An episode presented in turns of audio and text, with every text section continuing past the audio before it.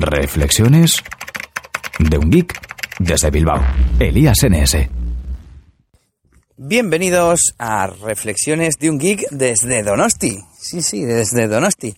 Este episodio especial estamos pasando unos días en el pueblo de Nelly y aquí vamos con este capítulo vacacional. Bueno, tengo varios temas de los que hablaros y el primero es la aplicación Simple Check-in. Bueno, los check-ins sencillos y automáticos en Foursquare.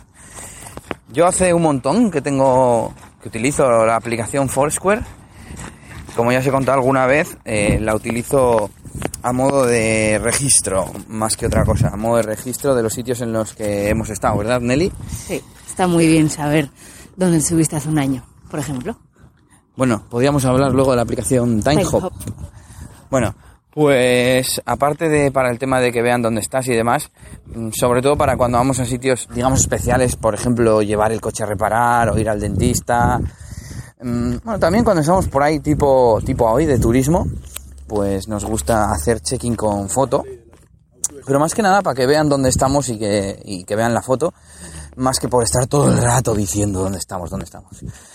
Además, eh, hoy ha estado bien, siempre que venimos a Donosti, vive aquí la madre de Nelly y aunque ella no utiliza la aplicación para hacer check-in, eh, le hemos hecho una cuenta y nos sigue, nos sigue y ve nuestras fotos y ve dónde estamos, sabe cuándo hemos llegado a un sitio, cuándo hemos llegado al otro, nos, nos llama a veces, ya he visto que estáis aquí, tráeme la cena y cosas así.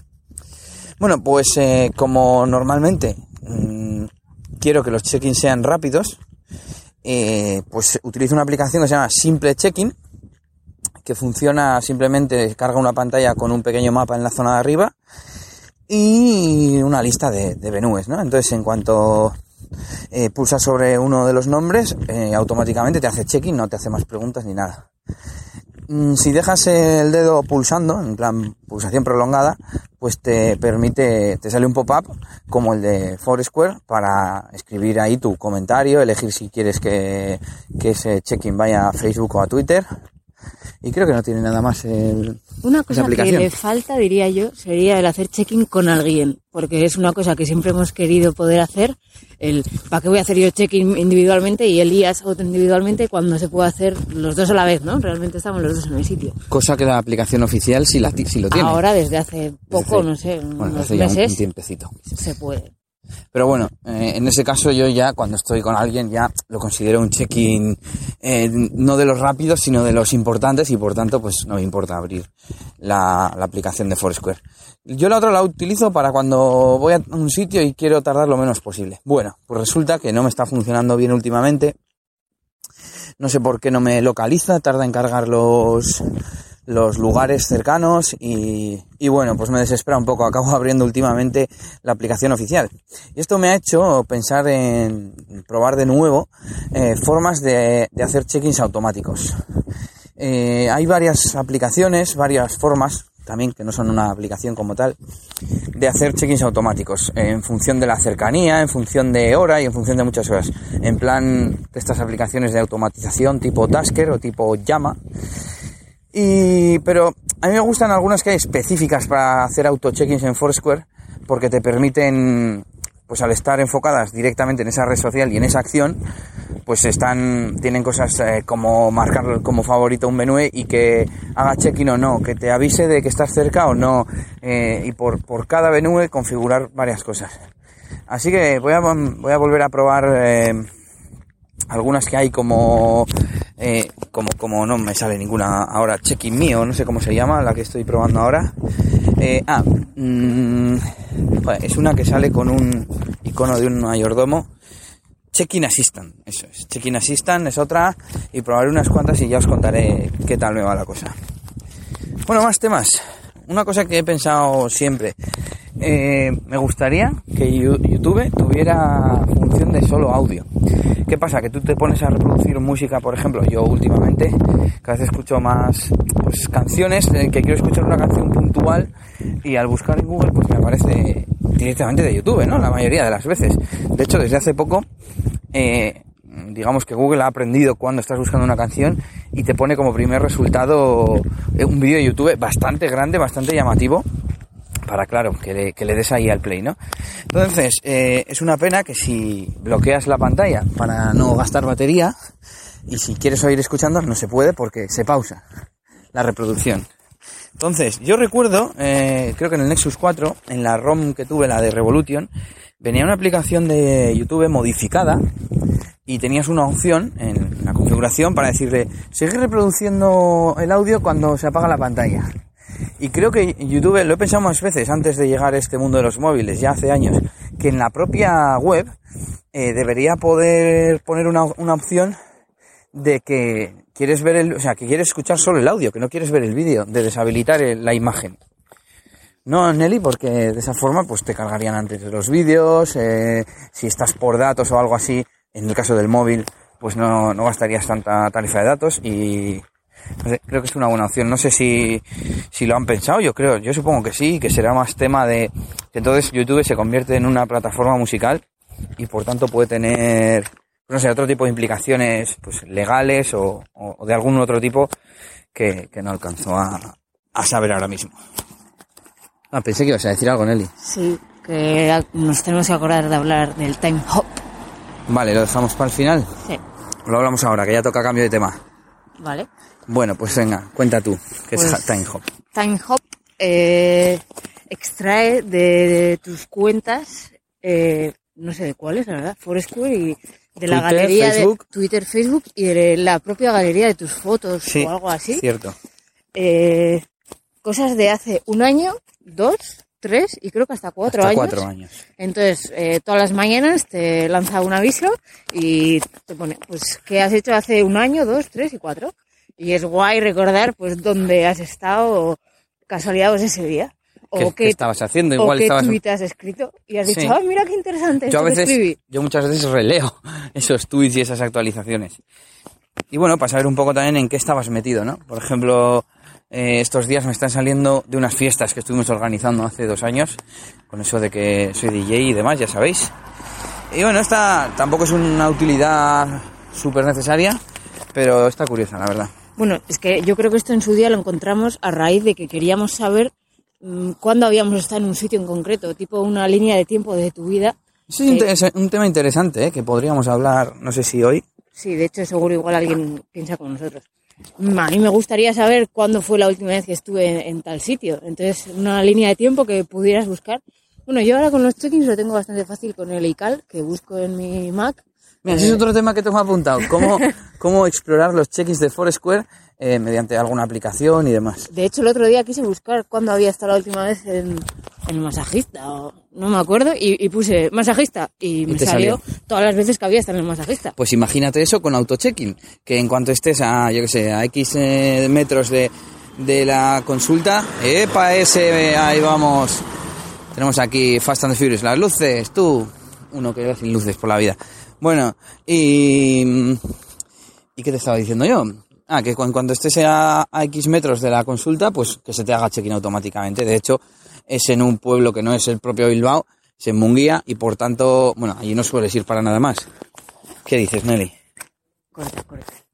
Entonces lo más seguro es que siempre que te acerques por esa zona de Munguía, cerca de la consulta, pues sea porque vas al masajista. En esos programas de auto check-in se puede configurar la distancia para cada venue, ¿no? Para cada, ¿cómo se llama? Lugar. A mí me mola eso, por ejemplo, cuando llegas a casa y te conectas al wifi, que, que lo detecte y diga, hostia, estás en casa. Hay algunas que funcionan con el, con el wifi. Porque cerca en mi barrio puedo ir a la carnicería, a la panadería. Entonces, Claro, estaría bien eso, que depende de, de el- en cada venue, es que cómo se dice en castellano, en cada lugar, es que lugar me suena muy ambiguo. Bueno, en cada venue, Sitio de interés. sitio de interés, point of interest, eh, te permite configurar cuál es la condición. Si quieres que sea el wifi, si quieres que sea la ubicación, la coja de donde la coja, y está bien. Bueno, y lo que comentábamos, que nosotros siempre hemos dicho que estaría bien que hubiera un servicio de internet que sea una especie de diario digital, que te vaya cogiendo pues toda tu, tu actividad de internet y luego pues poder buscarla fácilmente, ¿no? En su día utilizamos uno que se llamaba Memolane, Memolane. Lane es como calle, en la calle de una piscina, una línea. Y pues eso, la línea de, la- de tus memorias. Y desapareció, el servicio estaba muy bien, porque podías hacer, tener una línea de tiempo global con todos tus servicios y, y luego aparte podías crearte tus eventos, por ejemplo, unas vacaciones, elegir cada mm, eh, ítem, cada elemento, cada foto, cada check-in que quisieras, añadirla a ese evento, a ese grupo de, de, de- elementos, es que no sé cómo decirlo, de, de eventos, iba a decir, de eventos que pasan en, en cada servicio. Actualizaciones sería la palabra. Y bueno, vamos con el último tema que tenemos por aquí apuntado. Si esto me deja ir, sí, aquí está. Feedly versus InnoReader. En este va a, a colaborar Nelly también. Bueno, yo he hablado bastante aquí en el podcast sobre Feedly como sustituto de- del ya muerto Google, Google Reader. Google Reader, que a Nelly le gustaba mucho. y perdón que tenía que toser.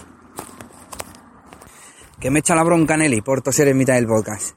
Bueno, pues Feedly eh, parecía la solución más parecida a Google Reader. Se sincroniza con un montón de servicios.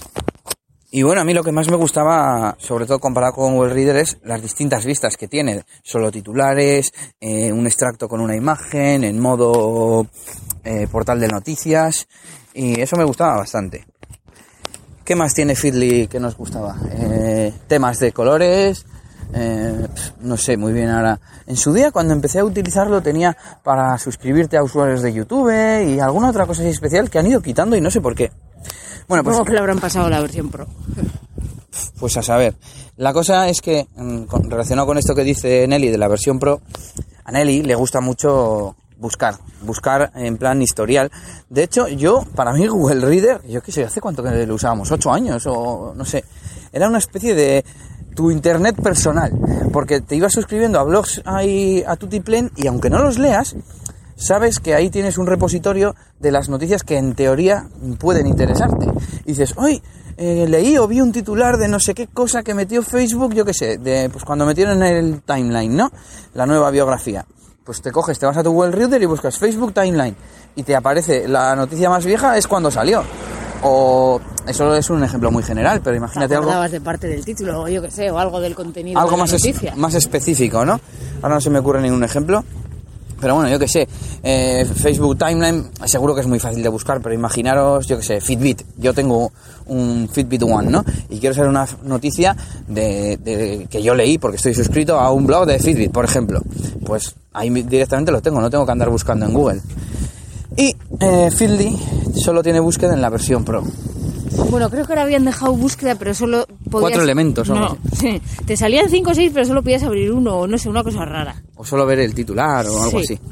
Bueno, pues yo en su día busqué varias alternativas y una de las que me gustaban era InnoReader.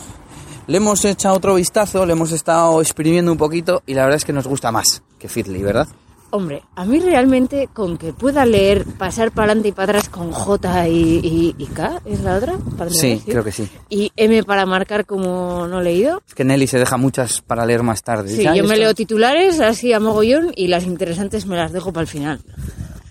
Y una cosa que echaba muy en falta era el buscador. El buscador que InnoReader lo trae de serie de gratis. Ahí. Bueno, y otra pega que tenía el Sí, Feedly era exactamente. que yo leía noticias, chapaba la pestaña y de repente volvía a entrar y estaban las mismas sin leer. Y era como que tardaba un rato. Entonces, cuando leía noticias, tenía que dejar como 5 o 10 minutos, no sé. No, no La había pestaña abierta, ¿verdad? La pestaña abierta para que realmente se borraran de, del De donde se servidor. tengan que borrar. Mm, Como que ya las tenía leídas. Yo, de hecho, hasta- eso hasta ahora Ah, No lo había pensado, pero creo que, que lo voy a, voy a pasarme a InnoReader solo por eso. No, la verdad, otra cosa que uso yo de Feedly es darle a la S, que es save, guardar, y luego mediante if this then that lo tengo sincronizado con Pocket, que es el servicio que yo utilizo para leer más tarde, aunque cada vez leo menos cosas. Estoy yo muy ocupado ya. Y bueno, vamos con el último tema de hoy. Este, estamos paseando por la playa de San Sebastián y vamos a hablar de, podcast, de podcasting, de la aplicación Evox en concreto. Eh, yo, como ya os he contado alguna vez, estoy suscrito, soy usuario de pago, además, de, de Evox, aunque solo sea para no ver los anuncios, pero también un poco por colaborar. Pues bueno, me encanta la evolución que está teniendo esta aplicación para escuchar los podcasts de esta plataforma. hace poco le metieron eh, el poder continuar un audio desde donde lo dejaste, cosa que a mí me encanta. Yo muchas veces, por el, porque el, por el motivo que sea, por ejemplo, estoy escuchando un podcast y llego al trabajo. Y cuando salgo del trabajo, me quiero escuchar uno distinto que ha salido durante el día, o algo así. Y cuando vuelvo al otro, no quiero tener que buscar hasta, ay, ¿por dónde iba? ¿Por dónde no iba? Ahora hay un indicador, una línea naranja que te pone hasta dónde has reproducido y simplemente al darle clic, tap con el dedo para escucharlo, pues se pone a reproducir unos pocos segundos antes de por donde lo habías dejado. ¿Qué más le han metido? Le han metido escuchar y descargar solo por wifi. Eh, esto te hace que, no gastes datos eh, innecesariamente. Si tú das a reproducir un archivo que no tienes descargado, porque se pueden descargar en local, eh, lo que hace es preguntarte, oye, que tienes esto configurado para solo descargar con wifi. ¿Quieres escucharlo de todas formas? ¿No quieres escucharlo? ¿O quieres ir a los ajustes para cambiarlo? Yo le suelo dar a no quiero escuchar porque suele, le suelo dar al audio sin querer. No me fijo en que no está descargado. Y lo último que le han metido es descarga automática de los podcasts en los que estás suscritos. Además tiene tres opciones. Una es que no, que no se descarguen los nuevos episodios. Otra es que se descarguen los 10 últimos. Y otra que se descargue el último. Yo he puesto de momento que se descarguen, eh, no me acuerdo, creo que el último de los, de los que más me interesan y quiero escuchar siempre. Y bueno, está bien, funciona. Cada dos horas, mm, si no tengo, si no he leído mal, comprueba las actualizaciones de esos podcasts y si hay alguno nuevo, eh, se lo descarga por wifi. Y no sé si alguna cosa más. Hay alguna cosa que no me gusta de la aplicación. La que menos me gusta y espero que, que arreglen pronto es que no te deja gestionar eh, nada de, no te deja escuchar, ni eliminar, ni hacer nada de los audios que tienes incluso en local si no tienes conexión a internet. Y claro, esto es un poco frustrante porque mm, tú te has bajado ya un episodio, ¿no? Lo terminas de escuchar y quieres borrarlo, pues para que no te ocupe espacio y para que se quite de la lista de tus audios, ¿no? De tu, de tu lista personalizada de, de episodios descargados. Y no te deja si no tienes internet. Joder, macho que yo pienso que debería hacerlo, esa operación la debería hacer en local y luego ya sincronizarla con el servidor cuando tenga eh, internet, como hacen todas las aplicaciones del mundo, desde el correo hasta cualquier lector de noticias o lo que sea. Y bueno, en resumen, que os recomiendo iVoox. La mayoría de los podcasts están están en esa plataforma, incluido este que estás escuchando. Y bueno, si hay alguno que, que te falta, yo por ejemplo, mm, de alguno que me gusta y que no estaba en iVoox, le he pedido permiso a su autor para publicarlo en un canal propio y de esa forma me puedo suscribir y, tengo todo en, el mismo sitio. Así que eso podéis hacerlo también vosotros. Están muchos y el que falta, pues yo creo que los autores no nos van a poner ni, ninguna pega. Y bueno, hasta aquí el episodio de hoy Nocturno. Podcast nocturno, Vacacional. guipuchi. bueno, antes de terminar, voy a comentar que me he instalado Mailbox. Tú también. Sí, yo más que nada, voy a ser sincera, para conseguir un giga de Dropbox gratis. Bueno, vamos a explicar. Mailbox es una aplicación que compró Dropbox hace ya un tiempo. Lleva bastante tiempo desarrollada para iOS en la App Store. Y hace poquito que ha salido para Android. Yo me la he instalado y me gusta la filosofía que tiene, porque es filosofía de productividad. Eh, una vez que abres, si quieres abrirlo, claro, eh, un correo, puedes eh, simplemente darle al check de que lo has leído y ya está, y entonces se archiva en Gmail. Bueno, tiene soporte para Gmail y para cuentas de iCloud. Puedes eliminarlo o puedes meterlo a unas listas que tiene la aplicación predefinidas o a una lista tuya propia o puedes eh, dejarlo para más tarde y te da eh, te da unas opciones cuando marcas para más tarde como puede ser eh, más tarde hoy mañana dentro de un tiempo bueno son hasta nueve opciones la aplicación, estas acciones se hacen mediante swipes hacia los lados. Si haces un poco hacia la derecha es archivar. Si haces del todo la borra. Y las otras dos opciones, pues lo mismo para la izquierda. Y bueno, como ha dicho Nelly, una vez que, que configuras la, aplicación con tu cuenta de correo, te regalan un giga en Dropbox. Así que solo por eso ya merece la pena instalársela y, probarla, ¿eh? que está bien. Bueno, pues ahora sí que sí, nos despedimos. Espero, esperamos que lo paséis bien en estas pequeñas vacaciones de Semana Santa. Y nada más, saludos a todos, seguidnos en Twitter, a Nelly, eh, en arroba Nelly con Y, a mí en Elías NS. Y no sé si quieres decir algo más, Nelly. Venga, este es tu podcast, es tu día. pues no, nada más, que lo paséis muy bien. Lo dicho, hasta la próxima y agur agur. Esto ha sido todo por este capítulo. Pronto, Elías tendrá más cosas de las que hablaros en Reflexiones de un Geek desde Bilbao. Hasta la próxima. Y recuerda que puedes buscar a Elías Gómez en Google Plus o en Twitter, arroba ElíasNS.